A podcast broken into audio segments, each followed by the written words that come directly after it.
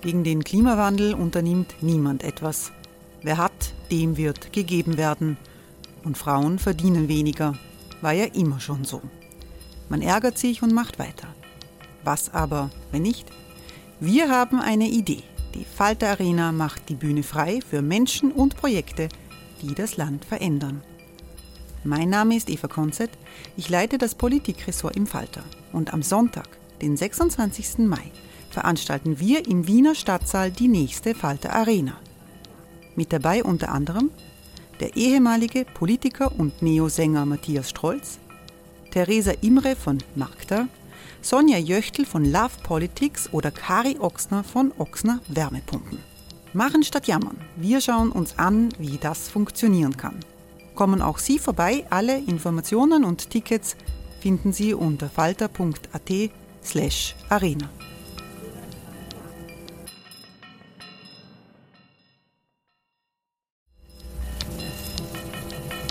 Falter-Podcasts werden durch Werbung unterstützt. Das hilft bei der Finanzierung unseres journalistischen Angebots.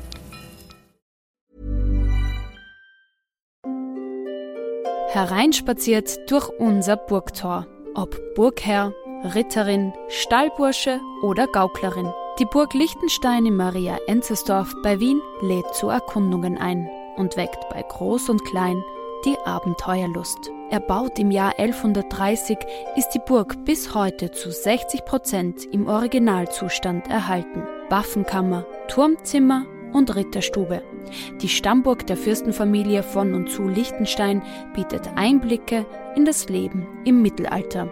Besuchen Sie uns jetzt in der Erlebniswelt Burg Liechtenstein. Jeden Sonntag mit eigener Kinderführung. www.burgliechtenstein.eu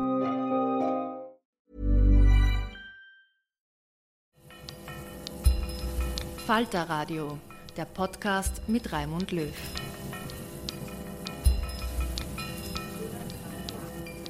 Sehr herzlich willkommen, meine Damen und Herren, im Falter Radio. Solidarität statt Krisenangst ist der Titel dieser Sendung.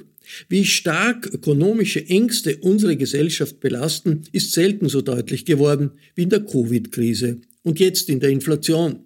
Der Ökonom Markus Materbauer argumentiert im folgenden Gespräch mit dem Journalisten Robert Miesig im Bruno Kreisky Forum, dass Angst zu fördern von der neoliberalen Wirtschaftspolitik durchaus als sinnvoll angesehen wird. Fälschlicherweise, sagt der Chefökonom der Wiener Arbeiterkammer. Das neue Buch von Materbauer gemeinsam mit Martin Schütz trägt den Titel Angst und Angstmacherei. Es ist ein Plädoyer für eine linke Wirtschaftspolitik, die Hoffnung machen soll.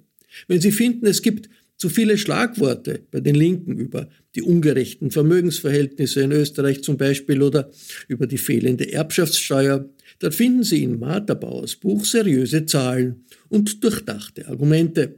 Hören Sie ein Gespräch über Sackgassen und Möglichkeiten der Wirtschaftspolitik in unserem Land. Dass äh, der Wirtschaftspolitik der es eigentlich darum gehen sollte, den Menschen die Ängste zu nehmen. Vielfach geht es in die Gegenrichtung, es wird ihnen Angst gemacht und das ist eigentlich neoliberale Wirtschaftspolitik, weil die neoliberale Wirtschaftspolitik ja darauf abzielt, die Menschen sozusagen zu vereinzeln das heißt, jeder ist seines Glückes Schmied und wenn es dann nicht funktioniert, ist man auch selber schuld dran. Und dann entstehen natürlich Versagensängste. Es entstehen viele Statusängste. In, in so einer Wettbewerbsgesellschaft äh, ist der Zweite sozusagen schon der erste Verlierer, mhm. wenn nur der Erste gewinnt. Und das fördert diese Statusängste. Man hat Angst sozusagen abzurutschen, nach unten zu gehen. Und wir das ist sozusagen der neoliberale Zugang, weil er eben entsolidarisierend ist und gegen Sicherheit gerichtet ist und äh, ins, in Richtung Individuum geht. Und wir können ja eine Reihe von Vorschlägen, das ist, muss ja nicht nur abstrakt diskutiert werden, wir haben die Vorschläge sozusagen laufend am politischen Tapet. Erinnern wir uns nur an diese, an den Vorschlag, der seit eineinhalb Jahren jetzt politisch verhandelt wird, degressives Arbeitslosengeld. Das heißt, das Arbeitslosengeld soll mit der Dauer der Arbeitslosigkeit sinken. Äh, und die Vorschläge sind ja weitgehend. Also der ÖVP-Wirtschaftsbund hat vorgeschlagen, dass ähm, das Arbeitslosengeld, das jetzt in der Notstandshilfe knapp über 50 Prozent des letzten Einkommens beträgt, auf 40 Prozent gesenkt werden soll. Das klingt jetzt nicht 55 auf 40, aber das bedeutet 20 Prozent weniger Arbeitslosengeld für Leute, die es ohnehin schon sehr äh, schwer haben. Die Agenda Austria hat 25 Prozent vorgeschlagen, also eine Halbierung. Und die Neos haben überhaupt vorgeschlagen, dass kein Arbeitslosengeld nach zwei Jahren mehr geben soll, sondern in die Sozialhilfe die Leute kommen. Und das ist sozusagen massive Angstmacherei. Warum? Den Arbeitslosen wird signalisiert, na, wenn ihr zu lange arbeitslos seid, dann rutscht ihr in die Armut ab und ihr seid selber schuld dran, äh, denn ihr hättet eine Alternative. Ihr sucht euch sozusagen einfach einen Job. Und das sind halt die miesen Jobs, die man dann annehmen muss, damit man nicht in Armut abrutscht. Das ist Politik der Angstmacherei. Wir können das Gleiche. Da steckt ja auch ein Menschenbild dahinter. Da steckt das Menschenbild, man muss den Leuten Angst man machen, den, dass sie nicht anstrengen. Richtig, man muss die Leute zwingen, sozusagen in gewisse Verhältnisse.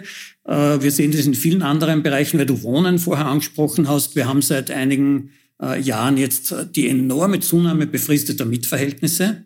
Und das heißt natürlich auch den Leuten, den Mieterinnen und Mietern Angst machen, wenn der Mietvertrag in eineinhalb Jahren ausläuft. Ich kann mir vielleicht nicht auf meine äh, Rechte, die ich eigentlich hätte, laut Mietgesetz äh, kaprizieren, weil sonst wird mir der Mietvertrag nicht verlängert äh, und dann stehe ich ohne Wohnung da oder es werden die Mietpreise so stark erhöht und so weiter. Das Gleiche könnte man jetzt bei den Pensionen schildern und so weiter. Das heißt, es wird den Leuten Angst gemacht, aber es geht nicht nur darum, die Leute klein zu halten, sondern es stehen natürlich immer auch ökonomische Interessen dahinter. Ich meine, wenn die Arbeitslosen schlechte Jobs annehmen müssen, dann profitieren die, die sozusagen wenig zahlen müssen für Arbeit. Wenn die Wohnungen befristet sind, äh, dann profitieren die, die Wohnungen vermieten. Und wenn den Leuten vorgegaukelt wird, die Pensionen sind nicht sicher, dann profitieren jene davon, die private Pensionsversicherungen vertreiben. Also es ist immer dieses, schon das ökonomische Interesse, äh, ganz klar dahinter. Äh, dieses äh, neoliberale oder wirtschaftsliberale Weltbild oder Gesellschaftsbild oder Menschenbild lautet eben ja nicht nur, dass die Menschen sich nicht anstrengen würden, wenn sie keine Angst hätten, sondern dass die damit die Angst ja auch ökonomisch nützlich ist, weil damit strengen sie sich an und die Angst bringt dann, kommt vielleicht dann auch zu, produziert neue Investmentmöglichkeiten und das ist für eine Gesellschaft das Ganze nützlich, weil dann wird sie reicher. Äh, äh, ich nehme an, du teilst das nicht. Was sind die Zusammenhänge von Angst und Ökonomie aus deiner Sicht? Ich glaube eigentlich die Erfahrungen äh, des enormen, des Wirtschaftswunders in Österreich der letzten äh, 70 Jahre zeigen eigentlich, äh, dass das Gegenteil richtig ist. Also dass sozusagen nicht Angst machen äh, zu positiven wirtschaftlichen Entwicklungen führt. Für manche vielleicht schon, für die wirtschaftlichen Eliten, die dann davon profitieren.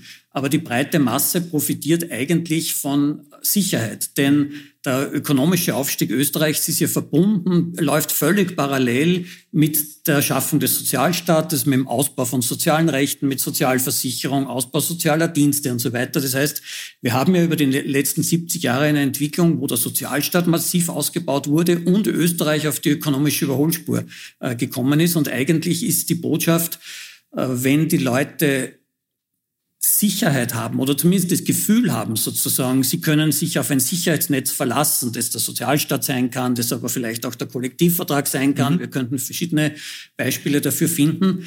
Dann sind sie sogar eher bereit, sozusagen Neues zu versuchen, weil sie ja das Sicherheitsnetz haben. Und Neues versuchen, das ist ja auch die Dynamik, die sozusagen in Marktwirtschaften entsteht, wenn die Leute bereit sind, äh, einen anderen Job anzunehmen, sich zu überlegen, ich traue mir jetzt eine Weiterbildung zu machen, weil ich habe das Sicherheitsnetz und dann kommt eine produktivere Arbeit heraus und der wirtschaftliche Aufstieg ist da. Also ich glaube, die Empirie zeigt eigentlich, dass es Sicherheit ist, äh, die den Menschen hilft, die den Menschen äh, auch produktiver werden lässt, innovativer werden lässt, die aber gleichzeitig den Menschen äh, Freiheit äh, schafft. Und das ist, glaube ich, ein ganz wichtiger Punkt, dass die Freiheit der vielen eben davon abhängig ist, von einem gewissen Sicherheitsnetz, auf das, einem solidarischen Sicherheitsnetz, auf das man sich verlassen kann. Mhm. Das heißt, die Freiheit und die Sicherheit sind eigentlich Zwillinge? Sind Zwillinge äh, aus unserer Sicht.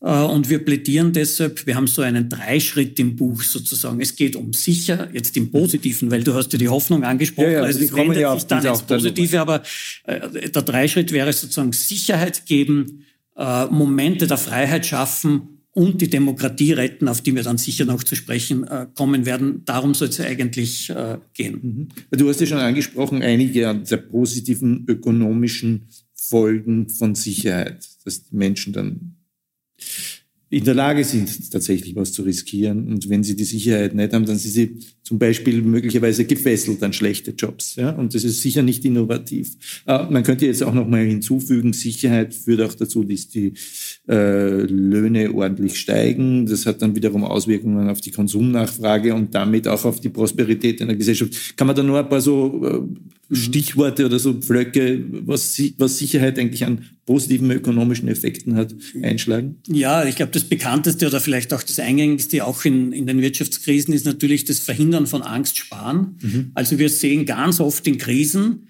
dass die Leute sehen, wenn rundherum die Arbeitslosigkeit steigt, sie selber aber noch einen Job haben, dass sie dann schon beginnen zu sparen, weil es könnte ja auch mich treffen. Also ich lege dann einen höheren Anteil meines Einkommens zurück, äh, gebe weniger für Konsumgüter aus, mehr Ersparnisse.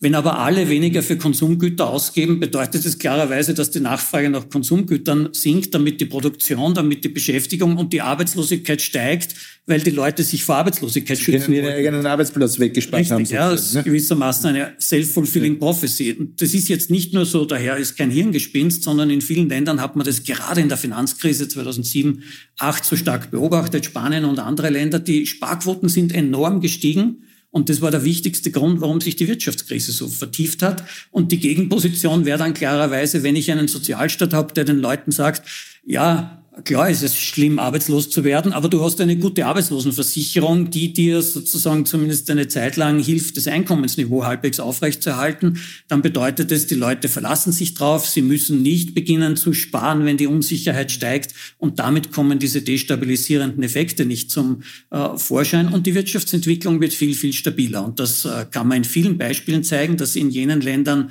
wo der Sozialstaat umfangreicher ist, wo er die Leute besser absichert, wo ihnen das Sicherheitsgefühl gibt, dass die eine stabilere Wirtschaftsentwicklung haben, die Krisen weniger tief sind.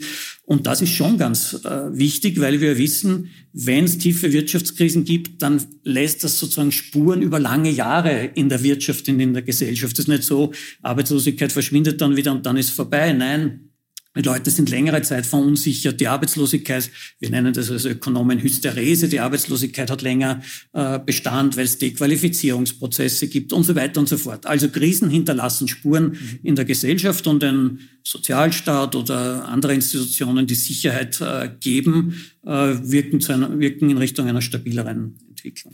Jung, Junge kommen vielleicht auch später in den Arbeitsmarkt hinein, das hat auch disqualifizierende Wirkung. Also, gut, kennen wir ja alles so Dings. Äh, ähm, ihr habt ja auch dieses berühmte Zitat von äh, äh, Franklin D. Roosevelt drinnen.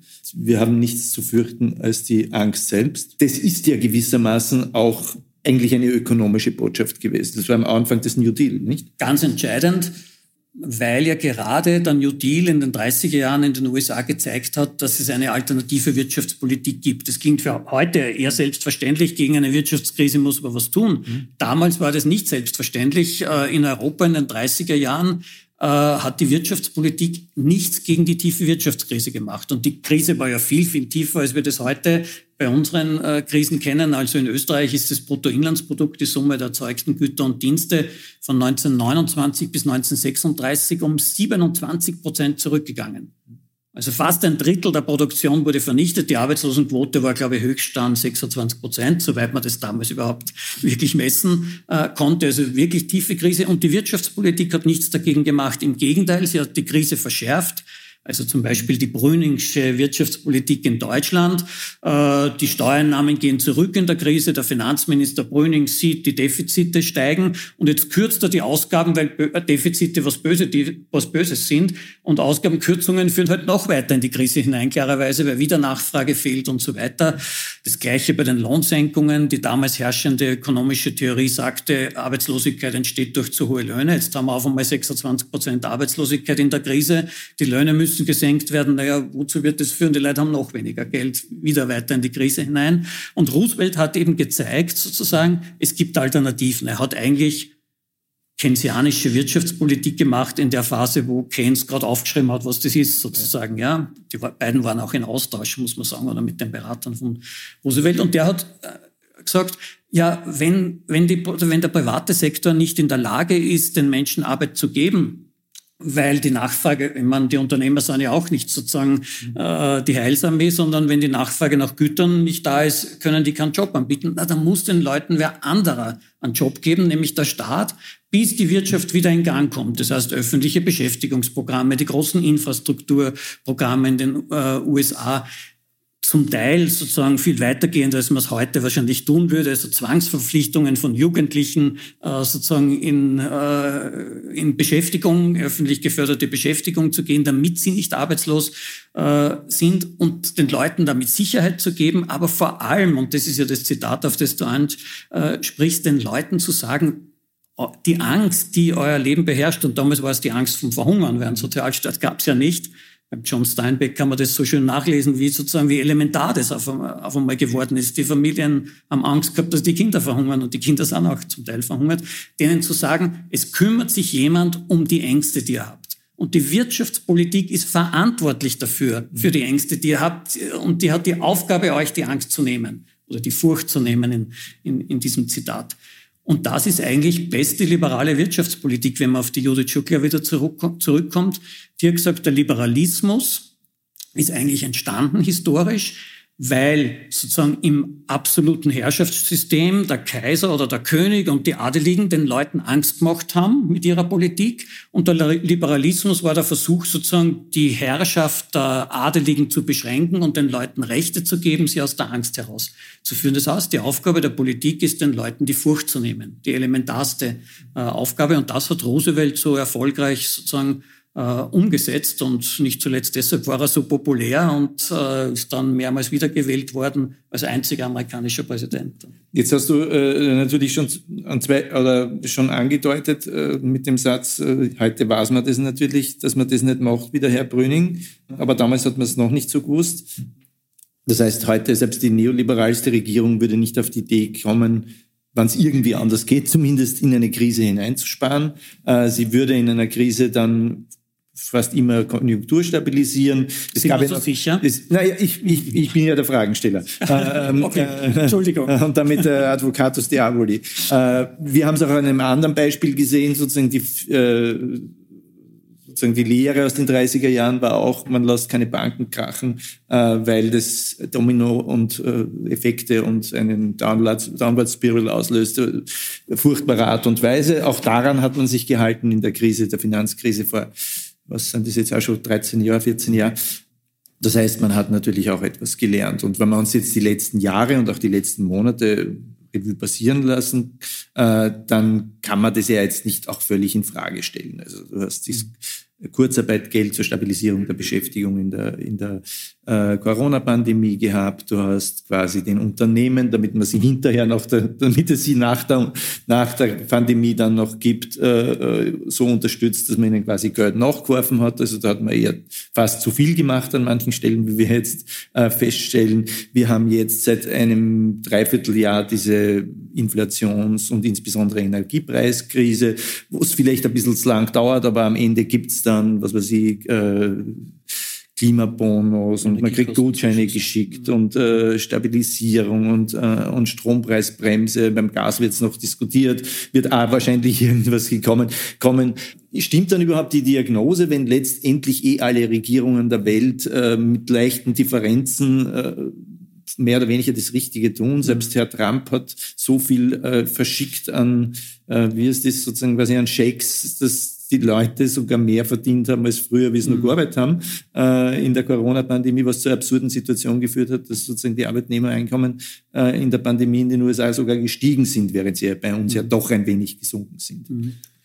Ähm, mein kurzer Einwand, ob wir uns so sicher sind, bezog sich auf die Folge nach der Finanzkrise, mhm. was nämlich die Europäische mhm. Union sozusagen mit Griechenland, Spanien und vielen anderen Ländern gemacht hat, nämlich die zu zwingen, genau in die Krise hineinzusparen. Und das griechische, die griechische Wirtschaftsleistung ist in, Jahr, in den Jahren der Austerität so wie in Österreich in den 30er Jahren um ungefähr ein Viertel zurückgegangen. Also, und das war das Versagen der europäischen Wirtschaftspolitik. Äh, aber du hast völlig recht, in der Covid-Krise äh, war das ganz anders und in der Teuerungskrise ist es jetzt noch einmal, dass die Staaten bereit sind, sozusagen viel Geld in die Hand äh, zu nehmen. Allerdings habe ich den Eindruck, sozusagen, es ist trotz allem zu punktuell. Mhm. Also ich glaube, dass die Einmalzahlungen, die du angesprochen hast, ganz, ganz wichtig waren, ja, und den Leuten auch wirklich helfen. Also der 500 Euro Klimabonus, der bedeutet für eine Alleinerzieherin enorm viel Geld. Ja, 500 Euro sind fürchterlich viel Geld und es hilft äh, zumindest eine Zeit lang, zwei Monate oder was aus der Armutsgefährdung äh, zu kommen und auch diese die zweimal 150 Euro für die äh, Arbeitslosen und für die Sozialhilfebezieherinnen äh, alles ganz positiv. Nur es ist temporär. Einmalzahlung ist Einmalzahlung und ist, mhm. findet halt nur einmal äh, statt und ähm, geht nicht mit dem Problem um, das sich jetzt in der Teuerungskrise wirklich zum Ausdruck gebracht hat, nämlich dass unser Sozialstaat in einigen Bereichen nicht armutsfest mhm. ist. Also wir sehen sozusagen im Arbeitslosenbereich etwa, dass bei den Langzeitarbeitslosen wirklich ein Armutserfahrungen im Moment gemacht werden, die man nicht, äh,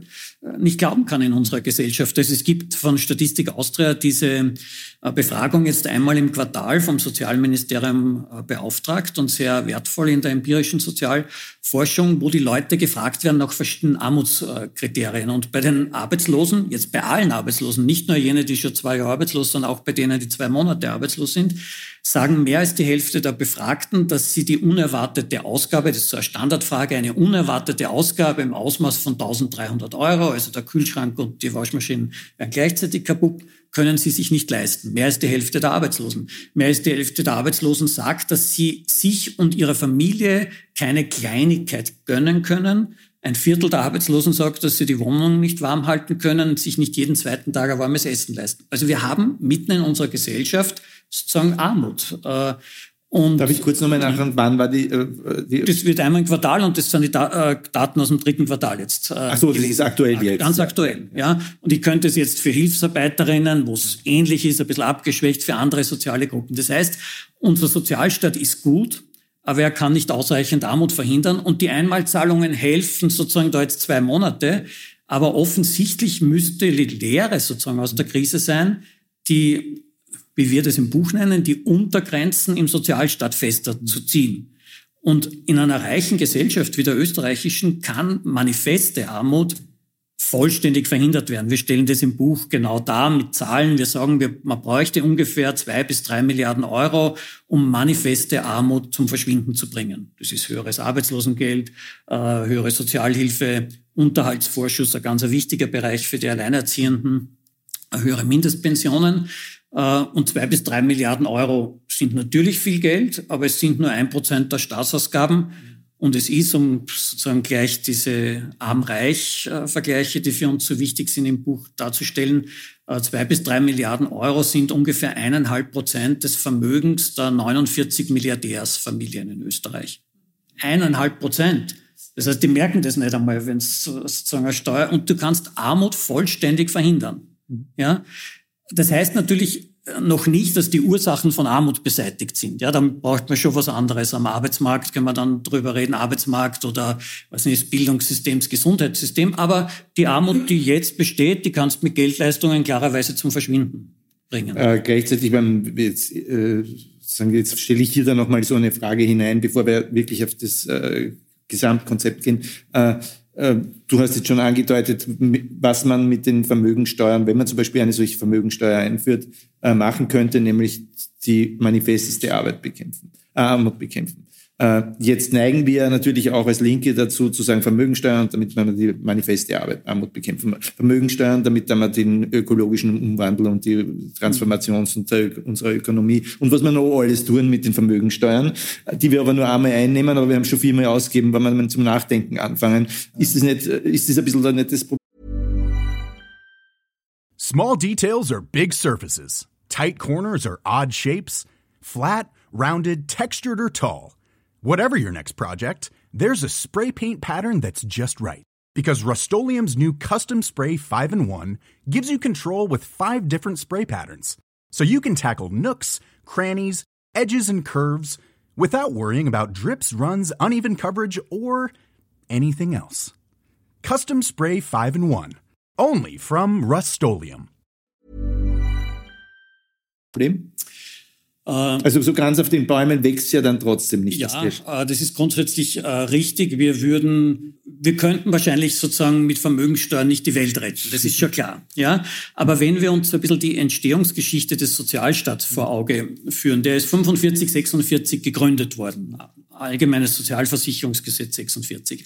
Wie hat man damals nach dem Krieg sozusagen die Leistungen der, der Kranken, der Pensionistinnen, der Arbeitslosen, was ich, der, der Jungen, die, die noch in den Schulen sind, wie hat man die Leistungen für die finanziert? Naja, es gab ja nur eine Quelle 1946, nämlich die Arbeitseinkommen der selbstständigen und unselbstständig Beschäftigten, die damals gerade gearbeitet haben. Die haben Steuern gezahlt und mit den Steuern hat man äh, sozusagen die Leistungen für die finanziert, die nicht arbeiten konnten. Was anderes gab es nicht. Warum? Der Kapitalstock in Österreich war null, zerstört im Krieg. Privates Vermögen gab es praktisch nicht. Es blieb gar nichts anderes übrig, als den Sozialstaat über Arbeitsleistung, aus selbstständiger oder unselbstständiger Arbeit zu finanzieren. Nur heute ist die Situation ja ganz andere. Das Vermögen der privaten Haushalte ist ungefähr sechsmal so hoch wie die Arbeitseinkommen eines Jahres. Und niemand käme heute auf die Idee, wenn man den Sozialstaat gründen würde, dass man das nur auf die Arbeitseinkommen finanziert, sondern man würde klarerweise sagen, naja, Arbeitseinkommen, okay, ein Teil, vielleicht die Arbeitslosenversicherung, aber andere Teile sollen klarerweise vom Vermögen, das beträgt 1400 Milliarden Vermögen der privaten Haushalte, auch dort finanziert werden. Es wäre, glaube ich, völlig klar, wenn man das heute neu gründen würde. Und wenn man heute sagt, der Vermögenssteuer, dann ist die Vermögensverteidigungsindustrie schon auf den Barrikaden und ruft schon bei allen möglichen Chefredakteuren an, was morgen in der Zeitung äh, stehen soll oder versucht, irgendwelche Debatten zu unterbinden es ist nicht die, die Absicht, sozusagen den gesamten Sozialstaat über Vermögensteuern zu finanzieren, aber Armut zu verhindern, das Pflegesystem auszubauen, was so wichtig ist und wo wir im Buch ganz konkrete Vorschläge machen, was da als nächstes sozusagen notwendig wäre. Das wird mehrere Milliarden äh, kosten. Ähm, oder sozusagen im Bildungssystem zu investieren, weil wir ich meine, dieses Haus steht ein bisschen vom Namensgeber dafür, sozusagen gleicher Zugang für Bildung. Und ich bin in den 70er Jahren aufgewachsen. Ich bin in die Volksschule 1970 gekommen. Uns ist, meine Eltern waren, also es ist ein Arbeiterhaushalt gewesen. Uns ist die Bildungswelt offen gestanden. Ja, Gymnasium und Studium und so weiter. Heute ist, wir haben ein zweigeteiltes, dreigeteiltes Bildungssystem. Äh, das heißt, das wieder zu öffnen und zu schauen, sozusagen, da bräuchten wir einfach zusätzliche Mittel äh, und Vermögensteuern sind eine wichtige Quelle äh, dafür. Die Quelle, die sozusagen nicht unbeschränkt ist. Auf der anderen Seite ist das Vermögen schon riesig groß. Also ich habe gesagt, 1400 Milliarden haben die privaten Haushalte. Es ist aber nicht nur riesig groß, sondern es ist auch extrem konzentriert. Und das ist der große Unterschied zu den Arbeitseinkommen, mit denen wir den Sozialstaat heute finanzieren. Das oberste Prozent der Haushalte, also die reichsten 40.000 Haushalte, das sind die, die netto nach Abzug der Kredite mehr als, als zwei Millionen haben. Äh, die besitzen ungefähr bis zur Hälfte des Vermögens. Also irgendwas, man weiß es nicht genau, weil man im Unterschied zu den Einkommen keine vollständige Vermögenserfassung hat, aber irgendwas zwischen 500 und 700 Milliarden. Und das ist schon fürchterlich viel Geld, weil jetzt legst du irgendeinen Prozentsatz sozusagen drauf, wie hoch halt die Vermögenssteuer sein soll und du kommst immer auf Milliardenbeträge mhm. äh, als Ergebnis. Und wenn die Armutsverhinderung äh, zwei Milliarden kostet und die Pflege vier Milliarden, ja, das ist dann auch nicht die Welt in Relation zu mhm. solchen ähm, Beträgen. Dieses Buch, und das ist ja auch das Fesselnde und das Begeisternde dran, von der Konzeption her, äh, hat ja in diesem Mittelteil, nenne ich es jetzt mal, oder in der zweiten Hälfte, oder in, den zweiten zwei Drittel, ist es ja so etwas wie eine Konzeption eines äh, progressiven Programms, eines progressiven Wirtschaftsprogramms, ja, äh, das wirklich alles durchdekliniert, auch durchrechnet äh, und die verschiedenen Felder antippt. Ja? Und da möchte ich auf einige, auch wenn du sie schon angesprochen hast, jetzt natürlich zu reden kommen. Äh, du hast jetzt schon gesprochen von Sozialstaat und Sicherheit und wie er sozusagen deine Sicherheit, äh, äh, dieses Sicherheitsgefühl stärker machen kann, das die Menschen brauchen, um auch optimistisch durch die Welt zu gehen. Was wäre hier an Verbesserung von Sozialstaat zu machen? Ich glaube, ganz wichtig ist eben die Sichtweise, dass unser Sozialstaat an sich gut funktioniert. Wir haben einen der besten Sozialstaaten der Welt. Ob das jetzt sozusagen das Gesundheitssystem ist, das Bildungssystem, jeder und jede wird die Erfahrungen haben. Aber ähm, wir haben, glaube ich, zwei Probleme, die aber damit zusammenhängen. Das eine ist nicht armutsfest genug, das haben wir jetzt sozusagen ausreichend besprochen. Unten müsste es sozusagen, müssten die Netze äh, enger geknüpft äh, sein. Ähm, aber im bestehenden System. Es ist jetzt, man braucht nicht neu, was Neues erfinden. Ja, ich habe das Arbeitslosenversicherungssystem, ich sehe nur, die äh, Arbeitslosen sind so in so hohem Ausmaß armutsgefährdet, ja, da muss ich die Arbeitslosengelder entsprechend anpassen. Oder ich sehe, weiß nicht, bei den Pensionen, äh, wir haben bei den Männern recht wenig Altersarmut, aber bei den Frauen haben wir Altersarmut. Da muss ich die entsprechenden Rahmenbedingungen knüpfen. Das kann, können höhere Mindestpensionen sein, das werden bei den Frauen aber vor allem die Ermöglichung von höherer Erwerbstätigkeit mhm. äh, langfristig äh, sein. Das führt nämlich zur Altersarmut, wenn die Frauen so lange Teilzeit beschäftigt sind oder äh, nicht arbeiten. Das heißt, in dem Bereich sozusagen äh, das fester zu zurren, die Netze im bestehenden System. Das Zweite ist aber, dass wir offensichtlich ein Problem haben, weil Teile des Sozialstaates ich sage einmal, unter Privatisierungsgefahr mhm. sind. Und wir erleben das in so vielen anderen Ländern. Also Investigate Europe hat letztens äh, sozusagen eines, oder ist schon vor einem guten halben Jahr, äh, eine Darstellung veröffentlicht, wie stark die internationalen Finanzfonds, also es können Pensionsfonds sein, was auch immer, ins Privat, ins Pflegesystem drängen. Ja, private Pflegeheime, öffentlich subventioniert. Ähm, und warum drängen die dorthin? Naja, nicht, weil es sozusagen äh, das Interesse am Pflege anzubieten, sondern weil es Geld verdienen wollen. Das heißt, es werden Teile des Sozialstaates sozusagen privatisiert und das ist jetzt in Österreich noch nicht so weit, aber in anderen Ländern ganz massiv. Ähm, und was bedeutet die Privatisierung vom Sozialstaat? Dass wir dann im Pflegebereich ein Zweiklassenpflegesystem äh, haben. Also, dass wir sozusagen gewinnorientierte Pflegesysteme haben, wo die Leistungen schlecht sind, wo die Arbeitsbedingungen des, des Pflegepersonals sehr schlecht sind, weil ja die Fonds sozusagen Gewinne äh, machen müssen. Und dem gegenüber müsste sozusagen ein solidarisches Pflegesystem stehen, das allen, arm und reich, die gleich gute Leistungen sozusagen am Ende des Lebens bietet, weil wir gerade in dieser Phase, in den letzten Jahren vor dem Tod, sagen wir es wie es ist, äh, sozusagen nicht noch einmal diesen Unterschied, diesen elementaren zwischen arm und reich so stark zum Durchbruch bringen wollen. Wir haben das Gleiche im Gesundheitssystem, wo sich auch in Österreich eine zwei, drei, vier Klassenmedizin herausbildet, die, die privat versichert sind und die, die sozusagen nur in der Gesundheitskasse sind und die normalen Leistungen bekommen. Das ist die für Gesellschaft. Sind die, die beim. Bitte? Und die Dritten sind die, die beim Kehren. Ja, ja, genau. Die sozusagen, und dann gibt es viel Korruption im Gesundheitssystem und so weiter. Ja. ja. Äh, und das ist kein gutes System, weil es schlussendlich bedeutet, dass die, die es ohnehin schon schwerer haben im Leben, dann auch noch schlechtere Leistungen sozusagen von, aus den sozialen Diensten bekommen. Und da brauchen wir eigentlich einfach eine Stärkung der sozialen Dienste. Beim Pflegebereich muss man sagen, sind wir eh sozusagen im Vergleich zu den skandinavischen Ländern weit hinten. Mhm die Arbeitsbedingungen schlecht und möchte vielleicht im Pflegebereich nur ein Thema herausgreifen, weil es so an, unter den Nägeln brennt.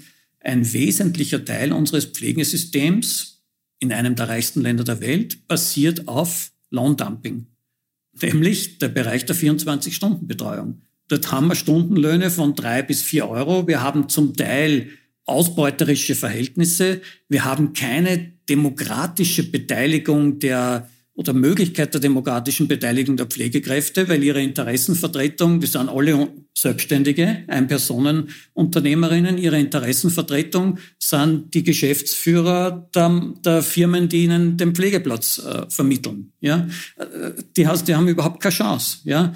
Äh, und darauf kann kein Pflegesystem in so einer reichen Gesellschaft ausbauen, aufbauen. Es ist ganz dringend, das umzustellen. Das ist nicht einfach. Warum haben wir das? Weil es nicht billig ist. Ja?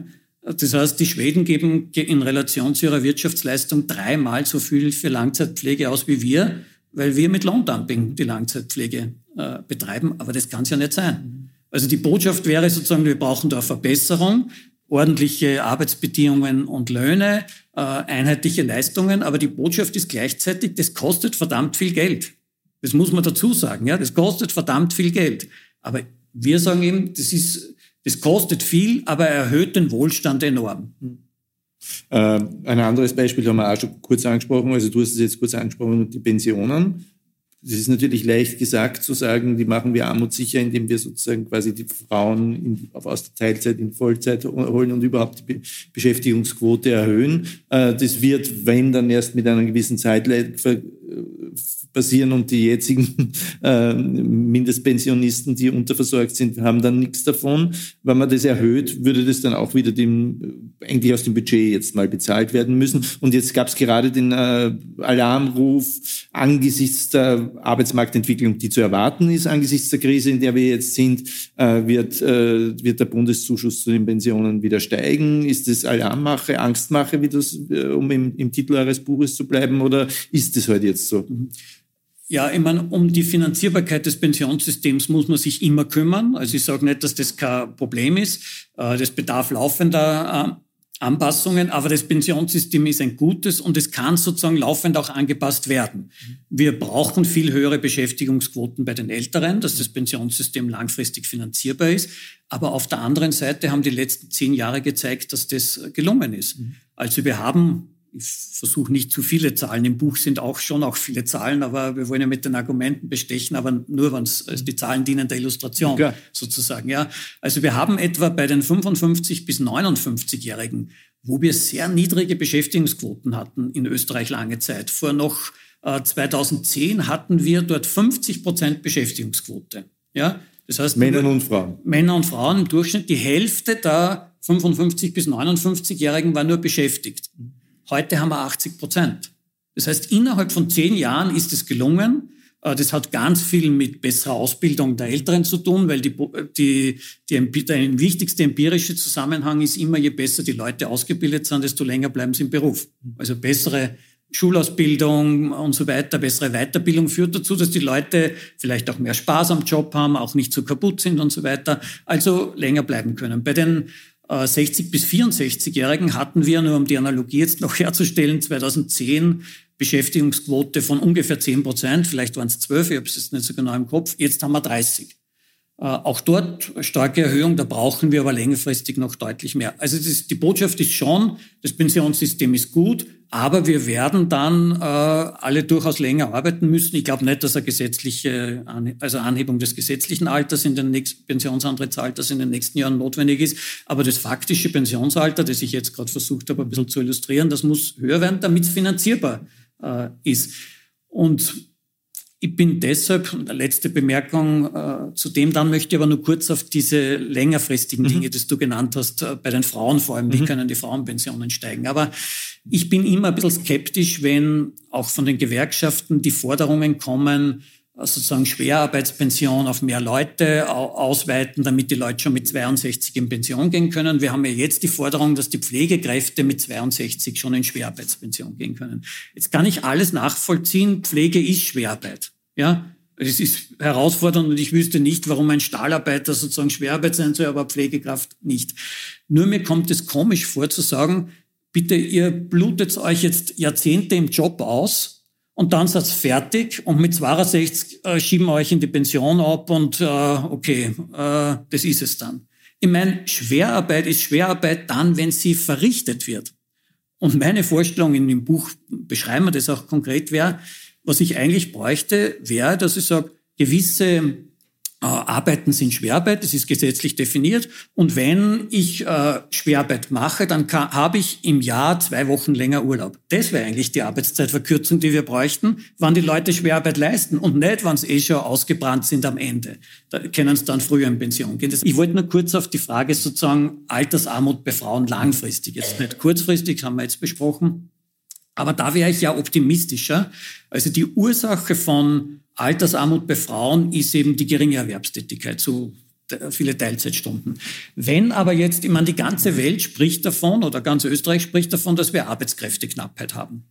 Und tatsächlich ist es so, dass in den letzten zehn Jahren im Durchschnitt auf eine offene Stelle, die also beim AMS sozusagen angeboten wird, ungefähr sechs Arbeitslose kamen, jetzt aber nur mehr zwei. Das ist primär die demografische Wende. Wir haben weniger, so, das ist die Leute, die langsam gehen unsere Alterskohorten dann in Richtung Pension sozusagen. Ähm, also es sind weniger Leute da. Die Bevölkerung im erwerbsfähigen Alter, die jetzt jedes Jahr um 40, 50.000 gestiegen ist, in den letzten Jahrzehnten wächst auf einmal nicht mehr. Und das führt dazu, dass diese Relationen sich verschieben. Wenn das aber so ist, dass es Arbeitskräfteknappheit gibt, dann bedeutet es ja, dass sich die Bedingungen am Arbeitsmarkt ändern. Und dass dann die Firmen schauen müssen, dass sie Leute kriegen. Zum Beispiel die Teilzeitbeschäftigten Frauen, die im Durchschnitt 20 Stunden in Österreich arbeiten, die gern 30 Stunden arbeiten würden, sagen sie in den Befragungen, ja bitte, holt euch die Leute für 30 Stunden. Die wollen 30 Stunden arbeiten, die brauchen das Geld, also bemüht euch.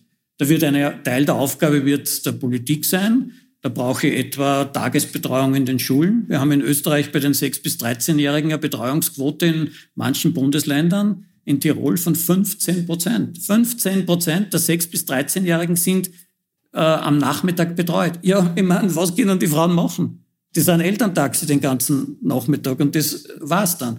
Und das ist Aufgabe der Politik. In Wien hat man eine Betreuungsquote von 50 Prozent. Das ist viel. Aber die Skandinavierinnen, die lachen uns aus. Ja? Da ist 80 Prozent normal. Und zwar auch am Land, irgendwo in Nordschweden, weil das ist Standard. Weil ja dann immer die Frage kommt, ja, aber das, wer, wo, das Geld wächst nicht auf Bäumen, wer soll das sein? Ist das etwas, was sich selbst bezahlt? Weil, äh, wenn dann mehr Menschen in Beschäftigung sind, weil sie es leisten können, sollen sie mehr steuern, zahlt sie das selber? Ja, äh, also das WIFA hat ja da Untersuchungen gemacht bei den sozialen Diensten. Wenn man dort investiert, ist die Selbstfinanzierung ungefähr 70 Prozent. Ja, weil das ist sehr personalintensiv. Also wenn man mehr Pflegekräfte hat, äh, sehr personal, das ganze Geld geht praktisch in die Personen, die dort beschäftigt sind und der Großteil fließt wieder zurück über direkte und indirekte äh, Steuern. Aber bei der Tagesbetreuung ist es interessanterweise so, dass es gar nicht so viel kosten würde unmittelbar. Also wir haben jetzt äh, gerade eine Studie beauftragt beim äh, Zentrum für Verwaltungsforschung, wenn alle Gemeinden und Länder dieses 40 Prozent Betreuungsziel erreichen würden, das offiziell jetzt Österreich hat. Also 40 Prozent der 6- bis 13-Jährigen sollen äh, betreut sein. Im Moment äh, kann das nur Wien und Burgenland erreichen, alle anderen sind drunter. Dann bräuchten wir für den Vollausbau ungefähr 200 Millionen pro Jahr. Das ist ja nichts. Im Moment wird gerade die Körperschaftssteuer, die Gewinnsteuersätze für die großen Konzerne gesenkt von 25 auf 23 Prozent. Das kostet 800 Millionen. Viermal könnte man das zahlen in der Tagesbetreuung. Und wir versuchen im Buch zu zeigen, so konkret, genau so ist Politik. Wir müssen uns entscheiden, wollen wir die Gewinnsteuersenkung oder wollen wir den Ausbau der Tagesbetreuung? Weil auf das ist es schlussendlich. Ja, der Finanzminister steht vor der Entscheidung. Und wir sollen ihm sagen, wie wir glauben, dass die Entscheidung sein soll. Und die fällt mir leicht, die Entscheidung. Der Finanzminister sagt dann vielleicht, äh, die Unternehmen, die im internationalen Wettbewerb stehen, haben dann durch niedrigere Kosten und äh, damit hat Österreich keine Standortnachteile und das Geld ist dann hinten herum dann trotzdem mehr, weil die österreichischen Unternehmen viel erfolgreicher am Weltmarkt sind. Ja, man muss auf die Wettbewerbsfähigkeit der Betriebe immer schauen, die ist relevant, aber die österreichischen äh, Betriebe haben mit Sicherheit keine Probleme in der Wettbewerbsfähigkeit, weil Wettbewerbsfähigkeit auf unserem wirtschaftlichen Niveau bedeutet ja nicht, dass sie möglichst niedrige Kosten haben muss sondern ich brauche möglichst gute Produkte, möglichst gute Produktionsverfahren, möglichst gut ausgebildete Arbeitskräfte. Auf dem Level sind wir wettbewerbsfähig. Ja, wenn wir sagen, wir wollen mit niedrigen Umweltkosten und niedrigen Löhnen wettbewerbsfähig sein, das ist ja nicht unser Level sozusagen. Ja, das sollen irgendwelche anderen Länder machen. Wir müssen die besten Produkte haben. Und wir haben überhaupt kein, ich meine, welcher Sektor steht im internationalen Wettbewerb? Das ist die Industrie, die bei uns sehr bedeutend ist. Ein Fünftel der Wirtschaftsleistung ist Industrie. Und wir haben Industrieproduktionssteigerungen. Wenn nur die letzten sieben Jahre ist die Industrieproduktion in Österreich um 30 Prozent gestiegen und in Deutschland um fünf Prozent geschrumpft. Also warum produzieren die Firmen hier? Na, weil das ein super Standort ist, gut ausgebildete Fachkräfte, die Infrastruktur äh, ist gut und die Firmen sind spezialisiert. Das ist ja auch gut. Ich meine, die Föst verkauft Stähle auf der ganzen Welt, die niemand anderer produzieren kann in dieser Qualität. Wir können, glaube ich, über Angst äh, und Ökonomie nicht sprechen, ohne einer großen Angst, äh, nämlich die Angst vor, den, vor dem Klimakollaps, aber auch die Angst, was das bedeutet für eine Volkswirtschaft, äh, wenn man da jetzt quasi die ökologische Transformation äh, schaffen will. Relativ blauäugig ist, zu sagen, wir werden da jetzt investieren und das ist ein zweiter Boom und das wird alles nur wunderbar und einfach, sondern viele haben die Angst, dass es einfach erstens mal nicht einfach wird und zweitens kommt dann auch die Angst dazu, dass wir diese Klimakatastrophe eh nicht mehr, mehr auflösen, äh, aufhalten können. Ich will jetzt diese ökologische Frage gar nicht diskutieren mit dir, eher die ökonomische. Ähm, äh, wie schätzt du das ein? Also äh, ist, ist sozusagen eine äh, eine, eine Umrüstung unserer Produktionsform ähm, auf Nachhaltigkeit möglich und was würde das jetzt für Österreich bedeuten? Gerade unter dem, angesichts dessen, was du gerade besprochen hast, äh, angedeutet hast, ja, die Industrie, die extrem wettbewerbsfähig ist, die aber neue Produkte braucht und die Wettbewerbsfähigkeit ja unter Umständen auch aufgrund äh, etwas mit billiger Energie zu tun hat, die auch Vergangenheit ist. Mhm. Ja, ich meine, die Herausforderungen sind gigantisch und wir sind spät dran. Und alle vorhergehenden Regierungen haben enorme Versäumnisse, egal welcher Couleur. Ja, wenn man 20 Jahre früher angefangen hätte, äh, sozusagen die Energiesysteme umzustellen, wären wir schon viel, viel weiter. Man hat das äh, verschlafen. In, in, der Gesellschaft muss man sagen, es ist ja nicht immer nur die Regierung sozusagen schuld. Es war vielleicht der Druck aus der Gesellschaft auch nicht ausreichend groß. Auf der anderen Seite glaube ich, dass man natürlich bei sehr hohem Wohlstandsniveau und bei sehr äh, äh, wettbewerbsfähiger Wirtschaft es viel leichter hat, als wenn das Wohlstandsniveau niedrig ist und man Wirtschaft äh, hat, die am Boden äh, liegt, weil bei uns die Möglichkeiten einfach viel größer sind. Und im Wesentlichen kennt man die Instrumente, die notwendig wären und das ist immer ein, ein Mix an, an allen ökonomischen Instrumenten, die man braucht. Man braucht höhere Preise für jene äh, Energieformen und Güter, die man weniger konsumieren will. Also ich bin ein Anhänger einer CO2-Steuer, CO2-Bepreisung. Das, was uns schadet, sozusagen, muss teurer werden, also fossile Energie. Wir merken aber auch, wenn die Teuerung sozusagen ganz kurzfristig und rasch passiert, hat sie entsprechende ökonomische Kosten. Es muss langfristig geplant werden. Wir brauchen sehr viel mehr Regulierungen. Die österreichischen Firmen und auch die europäischen, könnte man generell sagen, sind sehr anpassungsfähig. Und man muss denen sagen, in fünf Jahren gelten folgende Standards und in zehn Jahren die Standards und ihr werdet es erfüllen. Weil dann passen sie die, sich die an. Also man sieht es ja, ich weiß nicht, in der BKW-Flotte schreibt man das denen immer wieder vor von europäischer Ebene. Die, die Zielvorgaben sind zwar zu schwach und äh, die Zeiträume zu lang, aber das zeigt... Das dem, zum Beispiel das mit dem FCKW vor 30 Jahren ist einmal einfach verboten und haben gesagt, wir fangen mit einer Steuer von 0,3 Prozent an. Genau, das ist ein wichtiger Punkt, sozusagen Regulierungen, Vorgaben. Die Firmen sind anpassungsfähig. Ja? Äh, dann braucht man natürlich technologische Neuerungen, ganz entscheidend, Forschung und so weiter, neue Verfahren und so weiter. Äh, das ist ganz, ganz entscheidend. Und man braucht ganz massive öffentliche Investitionen. Also wir müssen unser Verkehrssystem vollständig umstellen das heißt, wir brauchen in 20 Jahren ein ganz anderes oder vielleicht schon in 10 ein ganz anderes Mobilitätssystem. Es wird keinen motorisierten Individualverkehr mehr geben, zumindest Verbrennungs Motoren. Wir brauchen viel mehr öffentliche Mobilität. Es müssen Systeme entwickelt werden, wo das nicht mehr individuell ist, sondern, ich bin jetzt nicht der Techniker, ja, man, es sind irgendwelche öffentlichen Verkehrssysteme, wo man sich einklinken kann und dann bin ich sozusagen in einer Art öffentlichen System äh, in Linz. Auf den, die Autobahnen werden vielleicht in 20 Jahren völlig anders äh, ausschauen, aber wie gesagt, ich bin nicht der, der, der, Techniker, der das jetzt beschreiben kann. Wir brauchen völlig andere Mobilitätssysteme. Äh, Verkehr ist einer der wichtigsten äh, Bereiche und da braucht es halt große öffentliche Investitionen.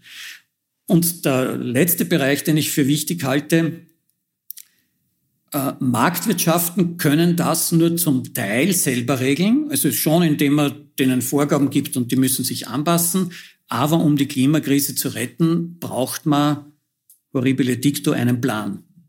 Also es muss sozusagen gesellschaftlich geplant werden, was ist erlaubt, was ist nicht erlaubt, wohin wird investiert und wo äh, lässt man keine Investitionen mehr zu.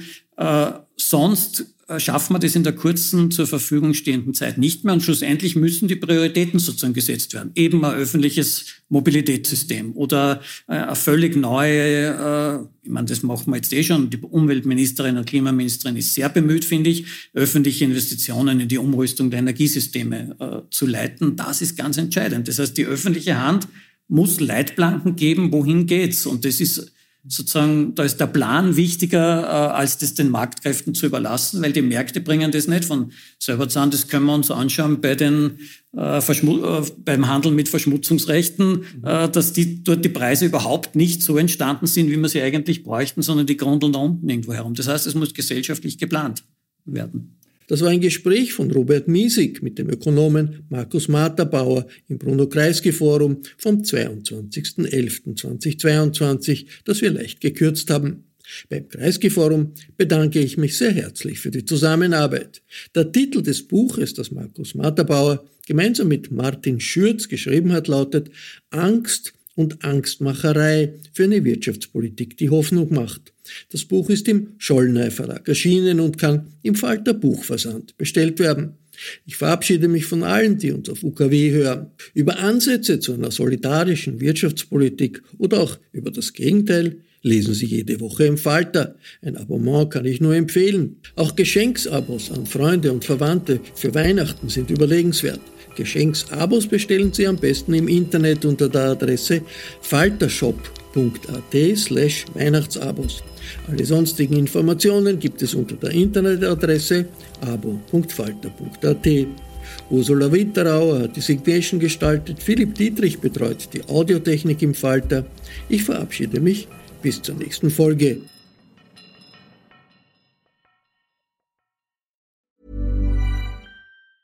Small details are big surfaces. Tight corners are odd shapes.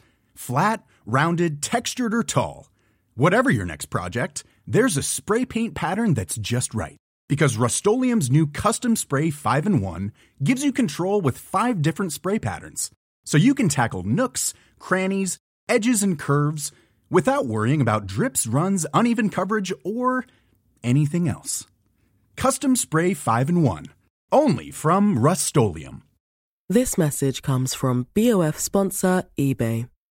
You'll know real when you get it it'll say eBay Authenticity Guarantee. And you'll feel it. Maybe it's a head turning handbag, a watch that says it all, jewelry that makes you look like the gem, or sneakers and streetwear so fresh every step feels fly. eBay gets it. So look for the blue check mark next to that thing you love and be confident that every inch, stitch, sole, and logo is checked by experts. With eBay Authenticity Guarantee, you can trust that feeling of real is always in reach. Ensure your next purchase is the real deal. Visit eBay.com for terms.